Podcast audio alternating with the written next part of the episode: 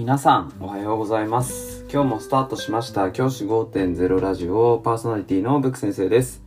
僕は現役の教師です。学校で働きながらリスナーの先生たちが今よりちょっとだけいい人生を送れるようなアイデアを発信しています。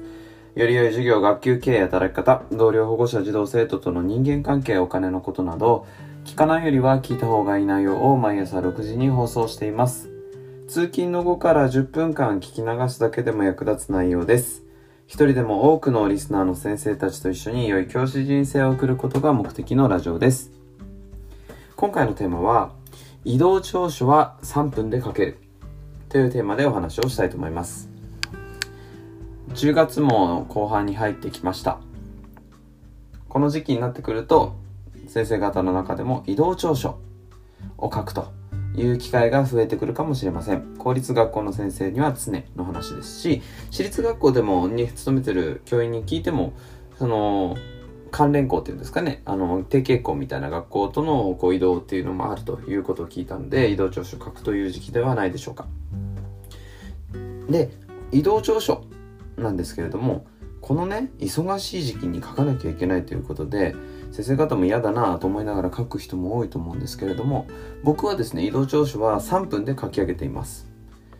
でその3分で実際僕今年も書き上げまして実は今年あの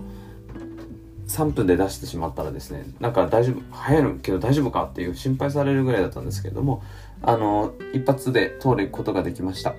それなんでかってなんでそれができるかっていうと去年やったものあるいはその前にやったもの。今まで移動調書として書いたものを全て取っておいてるんですね。コピーして。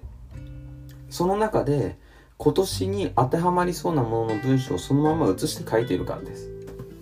本当に単純にそれだけのことなんですね。はい。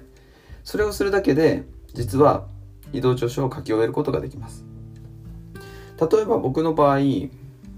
学校にこの今の勤務校で2年目を迎えました。ということで、今2年生の担任をしていて、で、2年生の担任ということで、以前2年生の担任をした年の移動調書を引っ張り出してきてですね、その移動調書に書いてある、この移動したいとか、移動したくないとか、そういう理由をそのまま書き写したという形になりました。僕の場合は、今、今の学校に勤めて2年目になり、2年生を担任していて、3年間を見通した教育実践を行いたいので、来年も芸人校での勤務を希望するというふうに書きました。こんな感じでですね、毎回同じことを書いています。で、前回の取っておくメリットとしては、その同じことをずっと書き写して、前回、まあ前の校長先生は違うんですけれど、同じ管理職に見てもらったわけではないんですけれども、大体まあ、移動調書の文章でそんな直されることってめったにないので、そのまま書いて出すという感じがおすすめかなと思います。で、去年の取っとくと何がいいかっていうと、家族の年齢とか忘れがちじゃないですか。僕あの、ー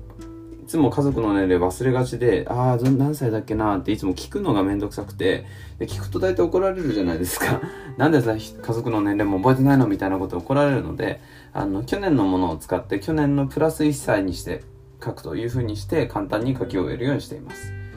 そのようにしていくことで、移動調書をすぐに書き終えることができます。この忙しい時期ですから、なるべくああいう雑務というか、ね、別に子供の成長に関わるところじゃないじゃないですか、移動調書なんて。もちろん、あの、移動したいという思いがあって、切に思っていて、その思いを語りたいという人は、あの、時間をかけて書いた方がいいと思うんですけれども、まあ、この今の学校で来年もとりあえず止めようかなと思ってらっしゃる先生に関しては、正直、そのまま、時間、そのものに時間をかけるのはもったいないと思うので、ぜひですね、そこは無駄に時間を浪費せずにしていくといいのかなというふうに僕は思っています。今日は先生方に紹介したいテーマとして移動調書の書き方についてお話をしました。じゃあ今日はこの辺で起立で着席。さよなら。また明日。